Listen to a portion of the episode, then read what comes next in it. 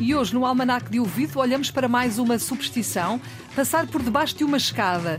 Dizem que dá azar, é isso, Mafalda? Exatamente, e é uma das superstições mais partilhadas no mundo ocidental.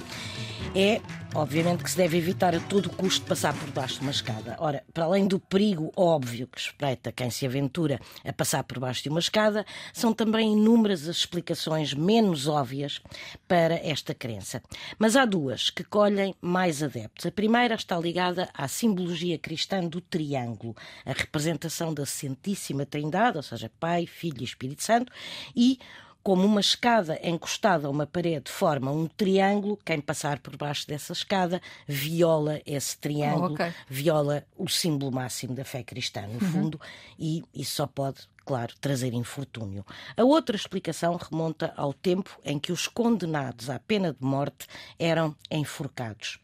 E em alguns casos, para retirar depois o corpo da vítima, o carrasco usava uma escada que era previamente encostada à forca e o condenado passava por baixo da escada antes de ser enforcado.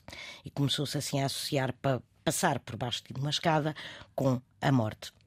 Muito bem, está explicado. A Mafalda Lopes da Costa todos os dias na Antena 1 traz o Almanac de Ouvido, que abrimos sempre a esta hora. Já sabe que pode voltar a abrir sempre que quiser também na RTP Play.